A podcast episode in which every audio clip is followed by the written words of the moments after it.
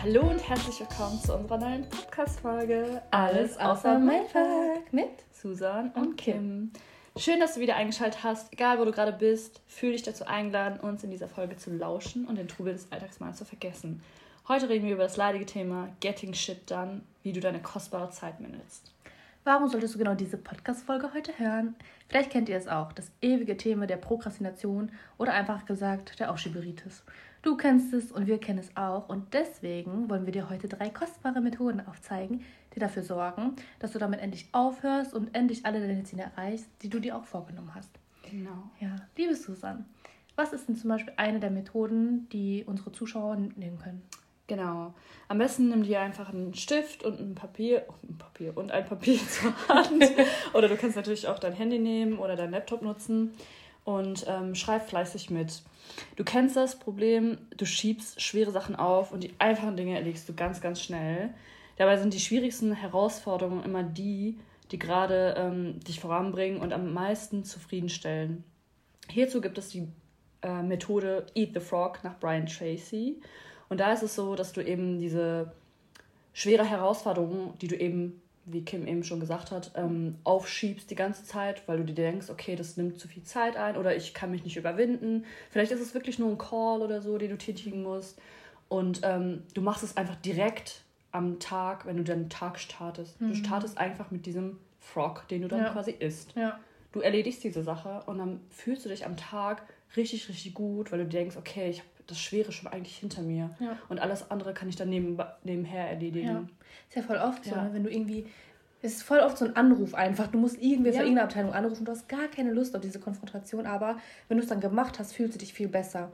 Ja. Aber wenn du das am Ende des Tages hinplatzierst, dann hast du bis dahin die genau. ganze Zeit ne, diese, dieses komische Bauchgefühl und du weißt, ja. oh, ich habe das noch vor mir. Aber wenn du halt diese Methode äh, benutzt, die du gerade erwähnt hast, dann hast du es einfach von Anfang an erledigt und dann ja. bist du einfach frei im Kopf für den Rest des Tages.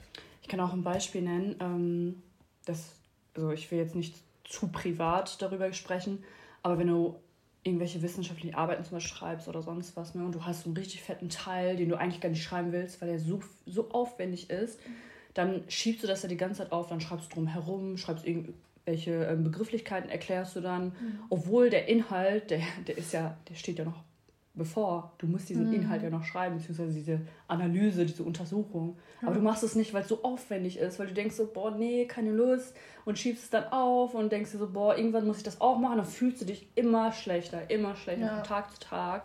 Und wenn du direkt damit startest, klar, du musst vorher natürlich noch andere Dinge wahrscheinlich erledigen, aber mhm. wenn du das wirklich ernst nimmst und damit startest, den Tag damit startest, dann wirst du dich am Ende richtig, richtig gut fühlen. Ja. Plus ein positiver Nebeneffekt durch diese Methode. Ähm, wenn du dir die schwierigste Aufgabe für ja, eher den Anfang des Tages setzt, dann hast du da auch meistens mehr Energie. Also es ist ja, ja, wissenschaftlich belegt oder es gibt viele Studien darüber, dass es so ein Zeitfenster gibt, in der du am meisten produktiv bist am Tag.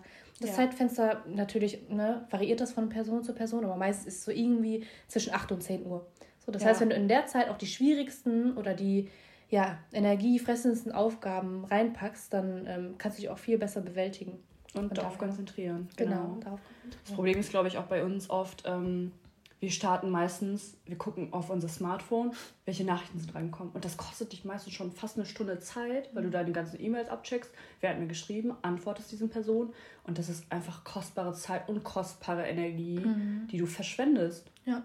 Lieber aufstehen, direkt, mach dir einen Kaffee oder sonst was, einen Tee, nimm dir einen Tee, setz dich direkt da dran ja. und starte damit. Eat the Frog einfach. Ja, eat the Frog dieses mit den E-Mails ist auch so ein richtiger Zeitfresser. Und ähm, ich habe da auch mal aus einem Buch gelesen, dass man sich einfach als Arbeiter zwei Zeitfenster setzen soll am Tag, wo du E-Mails beantwortest. Mehr nicht, weil, mhm. so wie du schon sagst, die ja. meisten gucken sich die ersten zwei Stunden des Arbeitstages irgendwelche E-Mails an, die die beantworten müssen. Nein, so ähm, bringst du das den anderen auch nicht bei, weil so zeigst du halt, dass du immer erreichbar bist. Darf es aber nicht sein. Das heißt, setz dir ein Zeitfenster zum Beispiel um 10 und einmal um 14 Uhr, wo du für eine halbe Stunde die E-Mails dir anguckst und beantwortest. Genau. Und dann ähm, kannst du alles andere viel effektiver erledigen. Genau, dann nenn uns doch einfach mal die zweite Methode. Genau, eine zweite Methode ist die Pomodoro-Methode. Das ist sozusagen ähm, ja, eine Arbeitstechnik, wie du ähm, Sachen erledigen kannst, indem du ja, das in Intervallen machst. Diese Methode wurde erfunden von Francesco ähm, Cirillo. Warum heißt sie überhaupt so? Kurzer, ja, kurzer Einblick. Pomodoro heißt ja Tomate.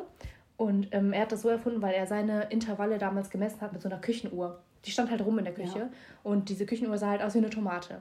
Daher die Pomodoro-Methode. Also, ähm, es soll halt helfen dabei, große Aufgaben vor allem zu, äh, mhm. runterzubrechen in Intervalle, weil du brauchst einfach Pausen zwischendurch. Es geht so, dass du dir 25 Minuten ein Zeitfenster setzt. Da arbeitest du ähm, an der Aufgabe mhm. und dann hast du fünf Minuten Pause. Und das machst du die ganze Zeit weiter. Nach vier von diesen ähm, Intervallen machst du halt eine größere Pause von 30 Minuten. Genau. Ja. Und am besten ist es auch so, ähm, bevor du mit dem ersten Intervall anfängst, musst du dir ganz klar vor Augen setzen, was deine Aufgabe ist. Und du arbeitest auch an keiner anderen Aufgabe. Das ist ja auch so eine Krankheit von uns, ne? eine Volkskrankheit. Du willst irgendwie alles immer auf einmal mhm. machen. Nein, bei der Methode ist wichtig, dass du dich auf eine Aufgabe konzentrierst. Und bevor du anfängst, schreibst du ganz kurz die Schritte auf, die du brauchst, um diese Aufgabe zu erledigen.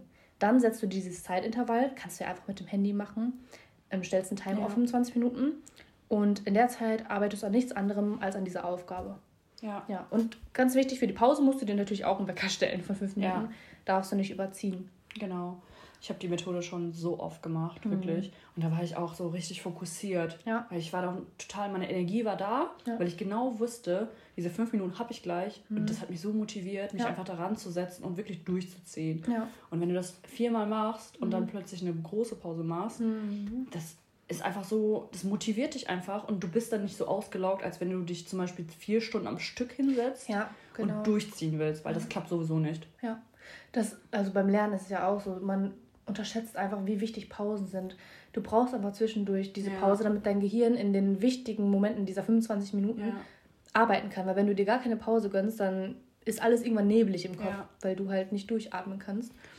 Genau. Ähm, Achso, was noch ein Tipp ist, in den fünf Minuten wenn es möglich ist, diesen Arbeitsplatz einfach zu verlassen. Also wenn du an deinem Schreibtisch bist, die 25 Minuten, solltest du am besten in den 5 Minuten Pausen rumlaufen. Weiß nicht, vielleicht ganz kurz in die Küche, dir einen Kaffee, dir einen Tee machen, einfach weg von dem Arbeitsplatz. Ähm, und am besten auch nicht direkt aufs Handy irgendwie gucken, weil meistens bleibt man eh länger hängen als 5 Minuten.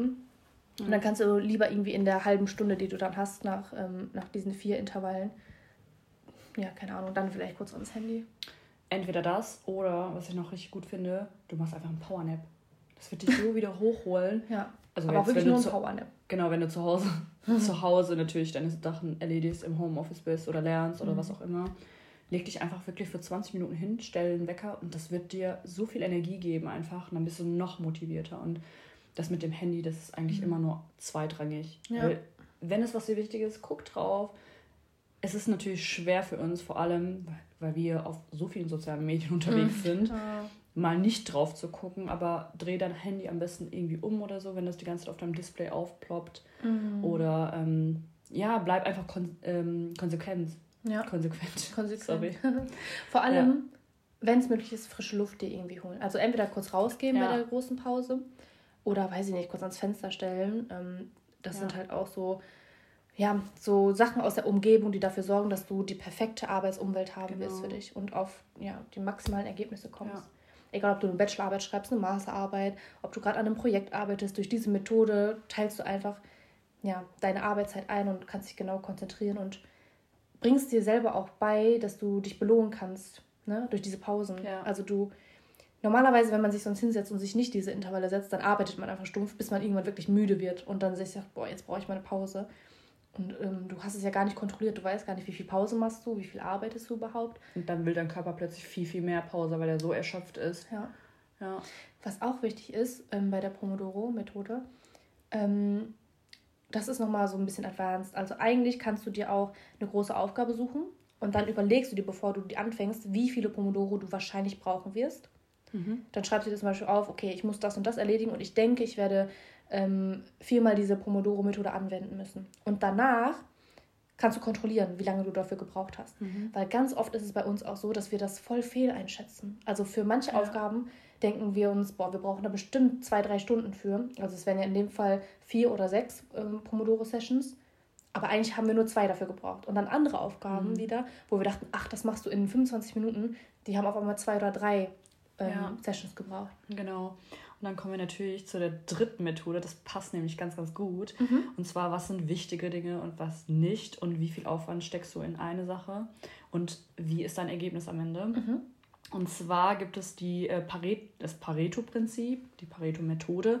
Die ist nach Wilfredo Pareto. das ist natürlich auch wieder ein Italiener in dem Fall.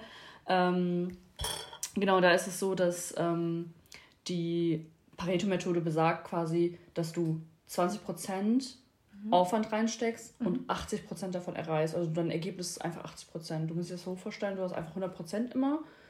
Und ähm, im umgekehrten Fall wäre es dann so, wenn du zum Beispiel in unwichtigere Sachen deine Energie oder deinen Aufwand reinsteckst, das sind dann 80% und erreichst 20%. So.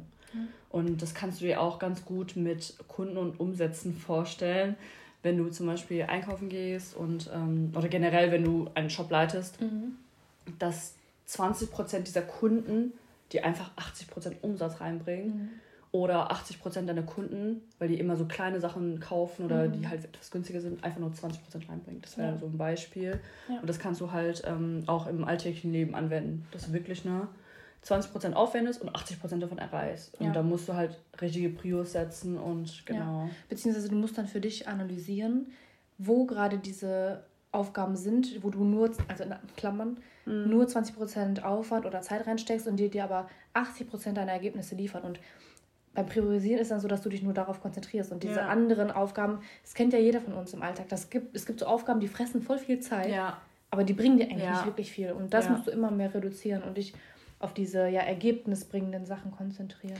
das ist ja auch oft so, ähm, man nennt es ja falsches Lernen. Falsches Lernen bedeutet, du verschwendest richtig viel Zeit Mhm. Ja. für unnötige Sachen, Ja. die wahrscheinlich gar nicht in Ja. den Klausuren oder Prüfungen drankommen würden. Aber du machst es einfach, weil du denkst, okay, vielleicht ist es ja doch wichtig, vielleicht kommt es ja doch dran. Mhm. Und du investierst richtig falsch in deine ähm, Vorbereitung ja, und am Ende hast du nur 20% erreicht. ja, Du hast einfach nur mit 80% Aufwand ja, nur 20% Ergebnis. ja. Und ähm, viele fragen sich auch so, wie machen das vielleicht irgendwelche Streber oder sonst was? Die wissen genau, wie die lernen. Ja. Die wissen genau, okay, ich investiere wirklich 20% meiner Zeit in eine bestimmte Sache und erreicht, die erreichen dann 80% einfach von dem. Ja, also klar, das kann man nie so perfekt auf alles Kannst abbilden. Ne? Das ist nein. einfach nur eine Methode, die Ja. dir irgendwie Orientierung bietet, dieses 80-20-Prinzip oder das Pareto-Prinzip. Aber Ja. gerade was du auch angesprochen hast, ganz wenige Leute gucken sich die Lernpyramide irgendwie an und was für eine Lernmethode dir was für Ergebnisse bringt. Dann lernen Leute irgendwie, indem die das Skript abschreiben oder indem die das Skript zusammenfassen und investieren da Stunden hinein. Aber im Endeffekt bringt dir das für dein, für dein Lernergebnis nicht viel. Ja. Was am meisten bringt, ist ja zum Beispiel ähm, ja, die Simulation von Sachen, also eine Prüfung zu simulieren. Oder wenn du äh, Anwendungsbeispiele hast, einfach das Ja. zu simulieren. Und das bringt dir für dein ähm, ja, Langzeitgedächtnis Ja. viel mehr für die Prüfung. Und das muss man erstmal Ja. herausfinden, Oder was die vielleicht- 20% sind. Ja, sorry. Ja. Ähm, oder vielleicht so Fragen aufschreiben, die ähm, prüfungsrelevant wären. Ja. So, wie könnte. Du musst dich einfach in die ähm, Haut deiner, keine Ahnung, dein, deines Professors oder deiner Lehrerin oder Lehrer ähm, stecken und dich und die denken, okay, wenn ich jetzt ein Professor wäre, wie würde ich jetzt die Fragen aufstellen? Wie würde ich die Aufgaben quasi darstellen? Mhm. So, und wenn du merkst, es macht gar keinen Sinn, Ja. du kannst gar nicht Fragen dafür vorbereiten, dann macht es auch keinen Sinn, diese, diesen Stoff so richtig äh, intensiv zu lernen. Ja. Dann konzentriere dich lieber auf Sachen, die auf jeden Fall drankommen könnten in dem Fall. ja. Was, Ja. Wo die wichtigsten Erkenntnisse auch sind, ne, die man mitnehmen genau. sollte aus so einem Kurs. Ja. Ja. Alles klar, sollen wir zusammenfassen? Ja, bitte. Also, was sind die drei Methoden, mit denen ihr ja, eure Zeit am besten managt und eure Ziele erreichen könnt? Genau. Nummer Punkt eins. Nummer eins. Eat the Frog nach Brian Tracy. Mhm. Genau. Punkt Nummer zwei, verwendet die Pomodoro-Methode nach Francesco Cirillo. Genau. Und Nummer drei, das Pareto-Prinzip nach Wilfredo Pareto. Ja. Genau. Das war's schon wieder von der heutigen Danke Folge. fürs Zuhören. Genau, danke fürs Zuhören. Probiert auf jeden Fall ähm, mal die Methoden aus. Ja. Schreibt uns bei Kritik oder bei Anregungen oder bei Fragen einfach gerne ähm, ja, auf Instagram. Da haben wir unsere Seite Kisus Podcast. Das, genau. Ähm, ja, ansonsten wünschen wir euch noch viel Spaß heute am Tag oder wo auch immer ihr seid. Fühlt euch gedrückt und bis zum nächsten Mal. Genau. Tschüss. Bis dann. Tschüss.